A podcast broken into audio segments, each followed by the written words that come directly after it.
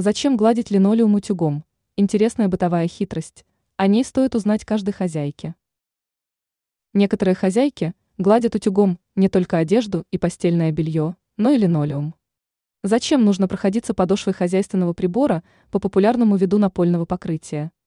Ответ прост. Иногда данная процедура помогает улучшить качество материала. Но есть нюанс. Необходимость в глажке линолеума может возникнуть только в определенной ситуации. О какой ситуации идет речь? Обрабатывать линолеум утюгом имеет смысл лишь тогда, когда на соответствующем покрытии появились вмятины. А подобные углубления нередко становятся заметными после перестановки мебели.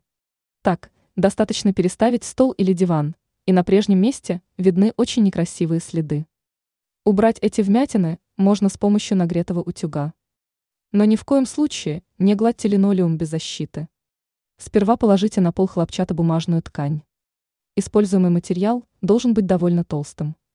Погладьте напольное покрытие утюгом через кусок ткани. Итогом несложной процедуры станет полное устранение всех углублений.